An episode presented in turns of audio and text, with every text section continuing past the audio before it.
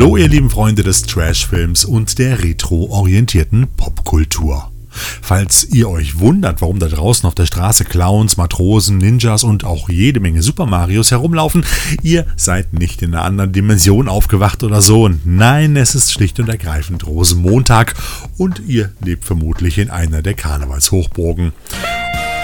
Okay, nachdem das geklärt ist, können wir uns wieder dem neuen Stoff für eure exploitativ und trashig ausgerichtete Konditionierung zuwenden.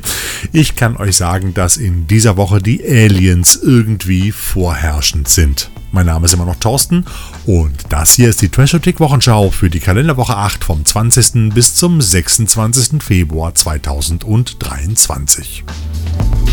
Im Kino dass man sich Manga-Animes regulär im Kino ansehen kann, das ist in unseren deutschen Breitengraden eigentlich immer noch eine Besonderheit, also definitiv kein Standard.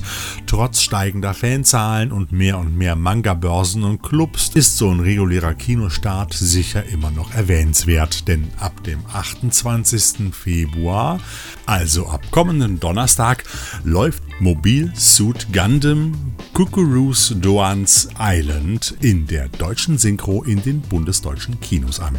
Kaum zu glauben. Ich bin hier, um zu sehen, ob Doan stärker ist als der rote Komet! Kannst du diesen Saku besiegen, Gundam? Es wird Zeit, das zu beenden. Nimm das! Die Geschichte der Mobile Suit Gundam handelt von einem interstellaren Krieg zwischen der Föderation mit der Erde als Hauptsitz und dem Herzogtum Zeon, das auf riesigen Weltraumstationen beheimatet ist. Riesige Kampfroboter, die Mobile Suits, tragen die gigantischen Schlachten aus. Eine experimentelle Kampfeinheit der Erde namens Gundam, die von dem jugendlichen Amuro Ray gesteuert wird, spielt in der ursprünglichen 43-teiligen Fernsehserie aus dem Jahr 1979 eine zentrale Rolle. Sein größter Rivale in der Storyline ist Char Asnable aka Roter Komet, der so genannt wird, da die von ihm gesteuerten Mobile Suits immer rot sind. Die Anime-Serie von Yoshiyuki Tomino ist in Japan Kult und Teil der Popkultur. Sie wurde in den Jahren darauf fürs Kino zu drei einzelnen Filmen umgeschnitten, die man zurzeit auch bei Netflix sehen kann. Es folgten eine ganze Reihe von Fortsetzungen und Spin-offs zur Originalserie. Seit Ende 2020 gibt es in Yokohama sogar einen Freizeitkomplex, die Gundam Factory, in der ein 18 Meter hoher und 25 Tonnen schwerer Gundam-Roboter in Bewegung Bewegung zu bestaunen ist. Mobile Suit Gundam, Kukuru's Doans Island.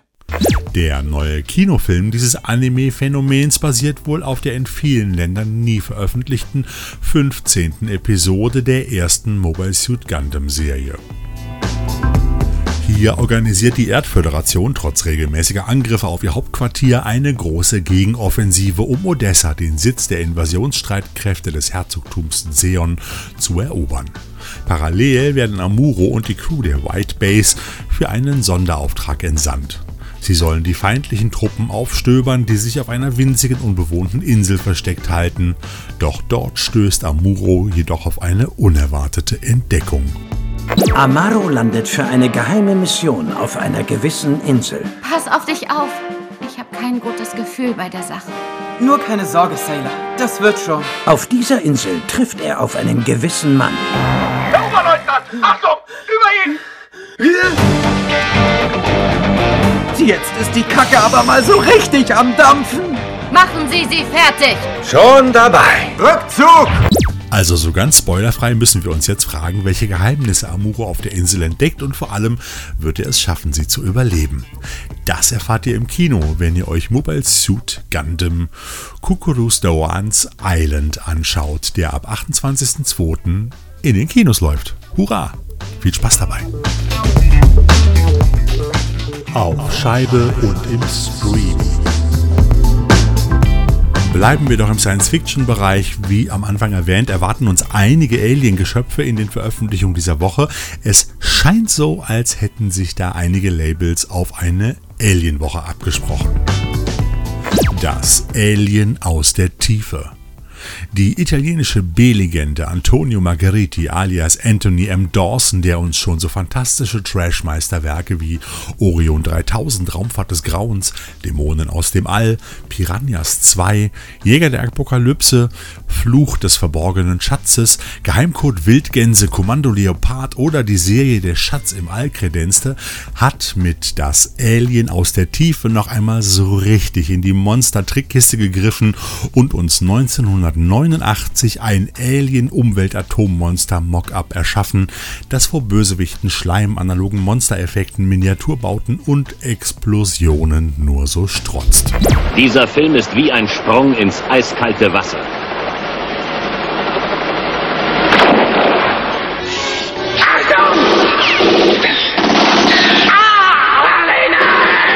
Diese Männer versuchen, ihr Dschungelparadies zu verteidigen.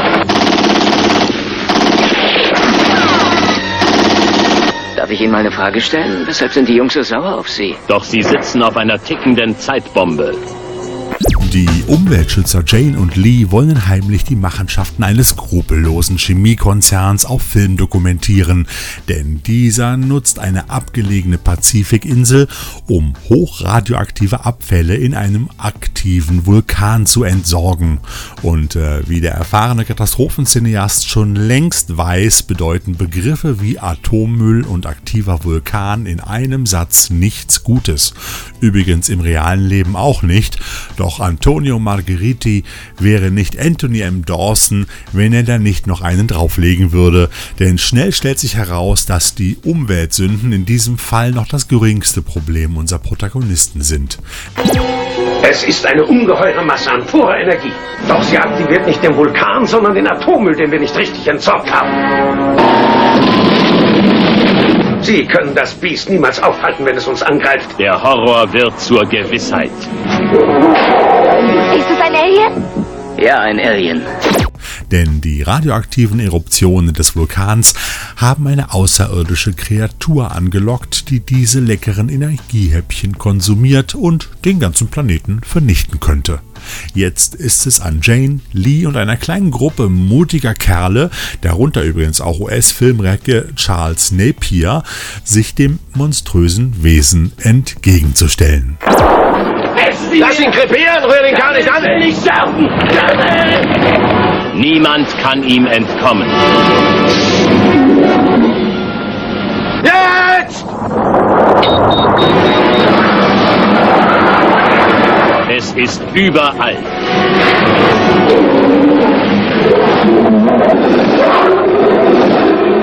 Es sieht nicht so aus, als hätte es sich ein bestimmtes Ziel vorgenommen.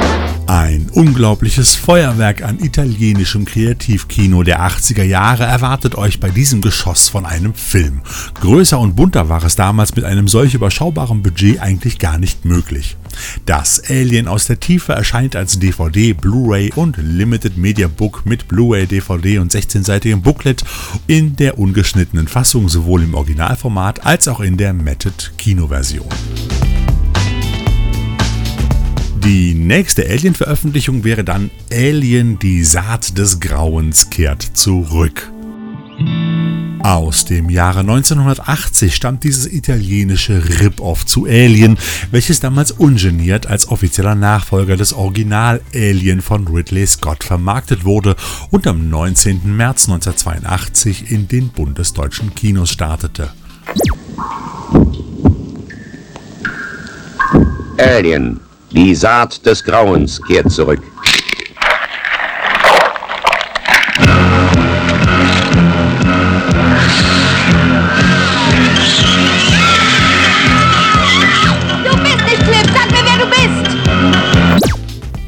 Dem Pseudonym Sam Cromwell führte der Italiener Ciro Ippolito bei diesem Inbegriff italienischer Kopierwut der 70er und 80er Jahre Regie. Der Filmverleih 20th Century Fox soll auch mehrfach versucht haben, die internationale Verbreitung dieses Films zu verhindern, doch ist der Begriff Alien nicht so ohne weiteres zu schützen, wie wir ja auch bei anderen Veröffentlichungen in dieser Woche feststellen können. Und noch abstruser als die Umstände der Vermarktung ist die Handlung des Alien-Plagiates. Während der Landung einer NASA-Raumkapsel im Pazifik bricht die Höhlenwissenschaftlerin Thelma Joyce in einem Fernsehstudio zusammen. Sie ahnt, dass etwas Bedrohliches geschehen sein muss und tatsächlich von der Besatzung der Raumkapsel fehlt jegliche Spur. Dafür weckt eine Art Gestein aus der Raumkapsel, das sich als außerirdischer Organismus entpuppt, das Interesse der NASA-Wissenschaftler. Thelma und ein paar ihrer Kollegen nehmen zu Forschungszwecken die Entdeckung mit auf die Erkundung eines finsteren Höhlenlabyrinthes.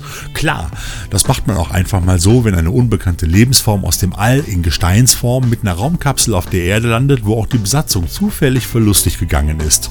Doch was niemand in diesem ganzen Tal der Ahnungslosen ahnt, das Gestein erweist sich als lebendig und zufällig auch als überaus mörderisch. Und so beginnt für die Forschergruppe inmitten inmitten dunkler Höhlen ein Kampf ums Überleben in ihrer ahnungslosen und intelligenzbefreiten Existenz. Ich bin fertig hier unten, ihr könnt euch abseilen.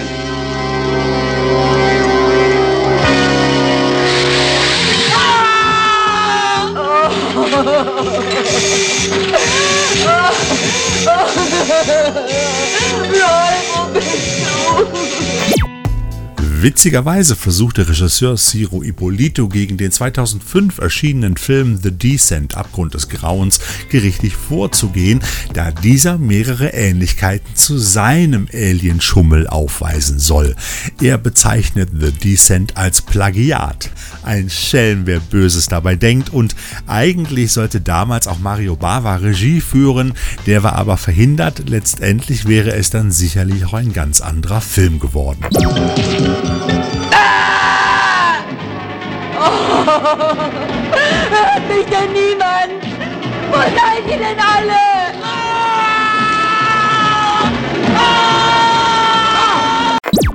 Wie dem auch sei, der Höhlenhorror ohne echtes Alien weiß kurzzeitig zu unterhalten und ist vielleicht auch gerade wegen seiner Unverfrorenheit und seiner offensichtlich strategisch blutigen Darstellungen ein echter Trashothek-Anwärter zu einer der unterirdischsten Mockbuster aller Zeiten. Die 1983 erfolgte Indizierung des Films und seine Folgeindizierung im Jahre 2008 wurde übrigens im Mai 2017 aufgehoben. Eine Neuprüfung der FSK im November 2022 ergab eine Altersfreigabe ab 16 Jahren für die ungekürzte Fassung, was im Hinblick auf einige der Splatter-Einlagen ebenfalls als interessant zu bewerten sein dürfte.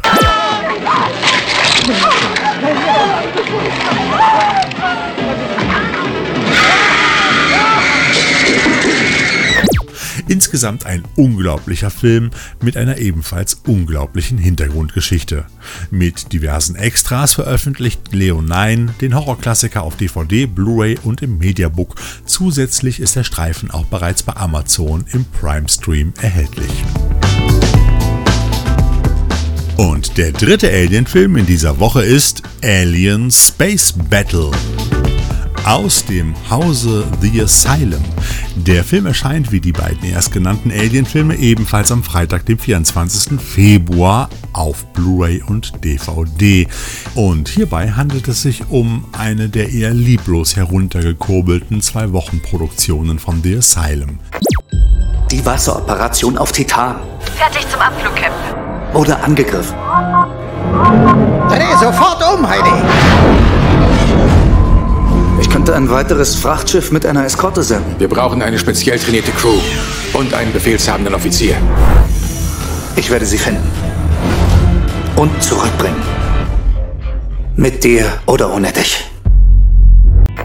Jetzt kann ich mir aber beim besten Willen nicht vorstellen, dass man extra für den Home Entertainment Starttermin von Alien, die Saat des Grauens kehrt zurück und das Alien aus der Tiefe in Deutschland extra einen Alien Mockbuster dreht, damit sich die potenziellen Käufer vergreifen und das Asylum Produkt mit nach Hause nehmen bzw. es nach Hause bestellen. Also, nee, nicht wirklich. Wie dem auch sei, in diesem Weltraum-Pixel-Epos ist als bekanntestes Gesicht Michael Paré mit dabei. Eine Gruppe aus Wissenschaftlern und Kämpfern von der Erde machen sich zum Saturnmond Titan auf, um lebenswichtige Ressourcen für die Menschheit zu bergen. Vor Ort werden sie überraschend von Rebellen angegriffen und plötzlich wird das, was als eine kleine Mission begann, eine Schlacht, die die ganze Galaxis erschüttern wird. Verschwinden Sie sofort von da! Fünf Kampfschiffe und eins von unbekannter Art! Die stürzen ab! Alien Space Battle am 24. Februar auf DVD, Blu-ray und bereits auch schon im Stream. Und zusätzlich zu den drei Alien-Filmen in dieser Woche kommen noch folgende heiße Trash-Scheiben für euch heraus. Death Dimension, der Einzelkämpfer. Wenn James Bond auf Blaxploitation trifft, ist das nicht unbedingt mit Leben und Sterben lassen erledigt. So vereinen Death Dimension aka Freeze Bomb den Black Samurai Kampfsportexperten Jim Kelly und den Ex-Bond-Darsteller George Lazenby in diesem Action-Spektakel zu einer echten Trashgranate. Breaking the ice with a new science action film. They stole the bomb that can freeze you alive. Starring George 007 Lazenby as Detective Captain Gallagher. Drop it! Unter der Regie des unglaublichen L. Adamson, dem wir schon so Gurken wie Dracula vs. Frankenstein und die Liebe im Raumschiff Venus zu verdanken haben, gilt es, die geheimen Pläne einer höchst effizienten Kältebombe zu erlangen, bevor diese in die falschen Hände eines skrupellosen Syndikates fallen. Mit dabei ist übrigens auch Harold Sakata aus Goldfinger, den kennen wir noch als Oddjob, ne, der mit dem fliegenden Hut und so weiter, als Boss des Syndikates und natürlich auch seine mörderische Alligatorschildkröte. And Jim Enter the Dragon Kelly as Deadly Detective Lieutenant Kelly. Dieser grandiose Action-Party-Spaß mit hohem Unterhaltungsfaktor erscheint erstmals uncut und neu in HD vom Originalkamera-Negativ abgetastet auf Blu-ray, DVD und im Mediabook. Dazu auch mit jeder Menge Bonusmaterial. Und ebenfalls auf Scheibe erscheint noch Amulett des Bösen, der Okkultismusklassiker von Lucio Fulci, der hier und da auch schon unter dem Titel Manhattan Baby veröffentlicht wurde. Der Film erzählt die Geschichte des Archäologen George Hacker alias Christopher Connelly, der nach dem blutigen Ende einer Pharaonen-Grabstätten-Expedition nach New York zurückkehrt, ohne zu ahnen, dass ein von seiner Tochter mitgeführtes Amulett für Tod und Schrecken sorgt. Jetzt muss der Grabstein nur noch sauber gemacht werden. Aber wenn Sie meine Meinung hören wollen, Sie hätten ihn lieber da unten lassen sollen. Er könnte die Antwort auf ein altes Rätsel geben. Die Inschrift ist von größter Bedeutung. Sie wurde vor Jahrtausenden eingemeißelt. Leon 9 veröffentlicht den okkulten Klassiker auf DVD, Blu-ray und Mediabook mit drei verschiedenen Covermotiven. Zusätzlich ist der Film bereits im Stream erhältlich. Und ebenfalls von Leon 9 erscheint auch in drei Mediabook-Variationen Torso, die Säge des Teufels, in dem es um entsetzliche Lustmorde an der Universität von Perugia geht. Regisseur Sergio Martino inszenierte diesen Slasher 1973, als es eigentlich noch gar keine Slasher gab, weshalb dieser blutige Streifen dem Genre der Giallos zugerechnet wurde. Einige Jahre nach Die Säge des Teufels inszenierte er unter anderem noch den Spät-Italo-Western Manaya, das Beil des Todes, in dem wieder ein Utensil aus dem Geräteschuppen zum titelgebenden Tötungswerkzeug stilisiert wurde. Es folgten noch wunderbare wunderbare Exploitation-Streifen wie Die weiße Göttin der Kannibalen, Die Insel der neuen Monster, Fireflash, Der Tag nach dem Ende oder auch Paco, die Kampfmaschine des Todes.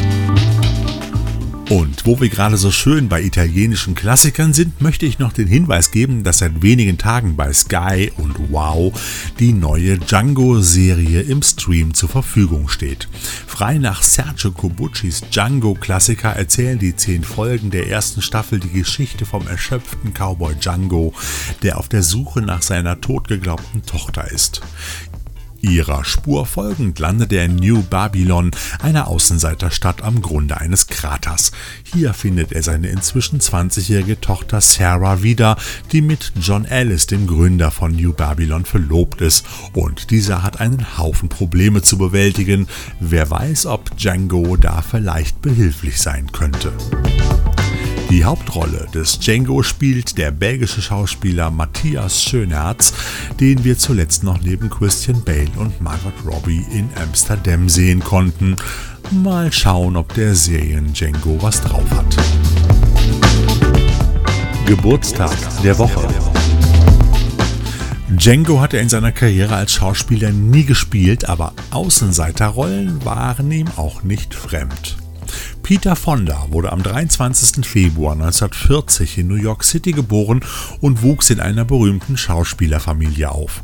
Sein Vater war der legendäre Schauspieler Henry Fonda und seine Schwester war die ebenfalls berühmte Schauspielerin Jane Fonda. Denken wir nur an Barbarella. Peter selbst arbeitete sein Leben lang als Schauspieler, Regisseur und Drehbuchautor. Er begann seine Schauspielkarriere im Jahre 1963 und erlangte schnell Berühmtheit in der Filmindustrie. Zunächst schien er vor allem auf brave, romantische Liebhaberrollen abonniert zu sein. Das änderte sich, als ihn B-Movie-Regielegende Roger Corman 1966 in seinem Film Die wilden Engel mit der Rolle eines Anführers einer rebellischen Motorradfahrergang besetzte. Es war sein erster großer Erfolg, zudem war der Film ein Kassenschlager und wurde von den Kritikern hoch gelobt. Außerdem passte die Rolle zu dem jungen Darsteller, da Peter Fonda sich auch im Privatleben für Motorräder begeisterte. Es folgten weitere Filme dieser Art, mit denen sich Peter Fonda schnell den Ruf als schwarzes Schaf der Familie Fonda erwarb. Viele der folgenden Filmprojekte waren umstritten und seine Figuren oft ungezähmt oder gar gewalttätig. So spielte er 1967 erneut unter Cormans Regie in dem Film The Trip, der Drogenkonsum in den Mittelpunkt stellte. Kurz darauf, im Jahre 1969, spielte Peter Fonda die Hauptrolle in dem Film Easy Rider, der als Meilenstein des New Hollywood gilt. Dieser Film hat einen Siegeszug ohnegleichen durch die Filmtheater vieler Länder angetreten. Auf den 22. Filmverspielen in Cannes wurde er als bestes Erstlingswerk eines Regisseurs ausgezeichnet. Easy Rider. Ein Mann suchte Amerika. Doch er konnte es nirgends finden. Easy Rider mit Peter Fonda in der Hauptrolle.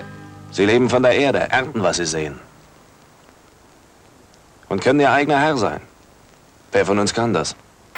Der Film handelt von zwei Motorradfahrern, die auf einer Reise von Los Angeles nach New Orleans unterwegs sind und dabei Drogen nehmen und gegen gesellschaftliche Konventionen rebellieren. Easy Rider war ein riesiger Erfolg und gewann den Preis für die beste Regie beim Cannes Film Festival. Der Film hatte großen Einfluss auf die Filmindustrie und wurde von Kritikern und Publikum gleichermaßen gefeiert.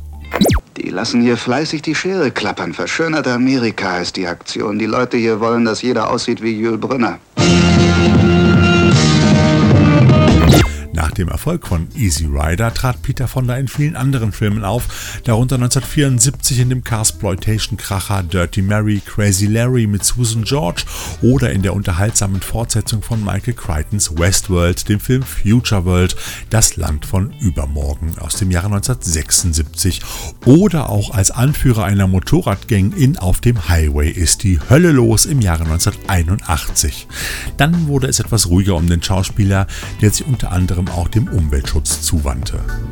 Neben seiner Schauspielkarriere war Peter Fonda auch als Regisseur und Drehbuchautor tätig. Sein Regiedebüt gab er 1971 mit dem Film The Hired Hand. Der Film handelt von einem Revolverhelden, der beschließt, seine kriminelle Vergangenheit hinter sich zu lassen und als Viehhirte zu arbeiten. Der Film erhielt gemischte Kritiken, wird aber von vielen Kritikern als einer der wichtigsten Beiträge zum amerikanischen Western angesehen. Ab Mitte der 1990er Jahre gelang ihm noch einmal ein Comeback als Schauspieler. So spielte er 1996 in John Carpenters Flucht aus LA und erhielt 1998 eine Oscar-Nominierung als bester Hauptdarsteller für die Rolle eines verwitweten Bienenzüchters in dem Filmdrama Ulysses Gold alias Ulysses Gold. Danach mimte er 1999 in Soderberghs Rachethriller The Limey den miesen Gangsterboss und gab somit das Ziel für Terence Stamp als trauernden und rachsüchtigen Vater. Sag schön! Sag ihm, ich komme! Sag ihm, dass ich verdammt nochmal komme! Jenny hat dir nie von ihrem Dad erzählt. Welchem Dad? Der, der neun Jahre im Knast gesessen hat. Letzten Monat kam er raus. Solange die nicht wissen, dass ich damit drin hänge, bin ich. 2007 spielte er gleich in zwei erfolgreichen Actionfilmen. In Todeszug nach Yuma verkörperte er einen Western-Schurken und in Ghost Rider mit Nicolas Cage spielte er die Rolle des Mephistopheles. Ebenfalls im Jahr 2007 hatte er in Anlehnung an seine Rolle in Easy Rider einen selbstironischen Auftritt in dem Roadmovie Born to be Wild saumäßig unterwegs mit Tim Allen und John Travolta. Er stand bis kurz vor seinem Tode vor der Kamera. Posthum erschien noch der Kriegsfilm The Last Full Measure, in dem er einen Vietnamkriegsveteran verkörperte. Er starb am 16. August 2019 im Alter von 79 Jahren in Los Angeles. Sein Vermächtnis als einer der bekanntesten Schauspieler und Regisseure der 1960er und 1970er Jahre wird jedoch in seinen Werken und bei seinen Fans weiterleben. Übrigens ist seine 1964 geborene Tochter Bridget auch in seine Fußstapfen getreten und durchaus erfolgreich gewesen, ehe sie sich Anfang der 2000er Jahre aus dem Filmgeschäft zurückzog und eine eigene Familie gründete. Peter Fonda wäre am 23. Februar 83 Jahre alt geworden. Alles Gute, Mr. Fonda. Spielzeug. Also gefühlt steigert Super 7 sein Output an knallbunten Eigenproduktionen, aber auch an beliebten Lizenzprodukten aus Film, TV und Musik monatlich. Man kommt irgendwie schon gar nicht mehr bei, was die da alles raushauen, geht auf keine Kuhhaut. Aber ab und zu muss man auch mal stehen bleiben, um sich die wahren Schätze der kalifornischen Spielzeugschmiede zu vergegenwärtigen. So gibt es schon seit längerem die schräge Bootleg-Reihe um die wilden Weltraumhelden Count Knuckle Duster und Phantom Starkiller und das dazugehörige im Jahr 2021 ruckzuck vergriffene Ramnusias Revenge Playset in knalligen Schwarzlicht-Neonfarben. Dann tauchten plötzlich im letzten Jahr die popartigen Astro-Zombies auf und nun gibt es zur Hip-Hop-Supergroup Scarface ein tolles Pop-Art-Playset mit dem Roboterfiguren Scarface und Impostar in der Metallic Version, die ihren epischen Showdown auf dem Reaction Playset bestreiten können simpel, schräg, bunt und hippedelic. So könnte man das simple, aber dennoch tolle Playset bestehend aus einer dreidimensionalen Glitzer-Kunststoff-Bodenplatte und einem beidseitig bedruckten Cardboard-Hintergrund beschreiben. Kostenpunkt 75 Dollar und es ist mehr Kunst als Spielzeug. Aber da stehen wir doch auch drauf, oder?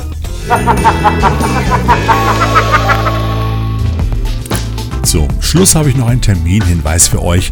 Am Sonntag, dem 26. Februar, gibt es ab 11 Uhr in der Stadthalle Köln-Mülheim den großen Kölner Modellspielzeugmarkt. Dort findet ihr Modellspielzeug in Hülle und Fülle, also weniger Actionfiguren, dafür mehr Modelleisenbahn, Modellbau und vermutlich auch Carrera-Bahn-Zubehör. Vielleicht ist das ja auch was für den ein oder anderen Spielzeugfreund unter euch. Also am kommenden Sonntag ab 11 Uhr in der Stadthalle Köln-Mülheim. Und das war's mal wieder mit der Trashotik Wochenschau, diesmal für die achte Kalenderwoche in 2023. Ich wünsche euch alles Gute für die Ascher Mittwochswoche, möglichst wenig Katerstimmung und natürlich wieder jede Menge Trash im Player. Bis dann, euer Thorsten.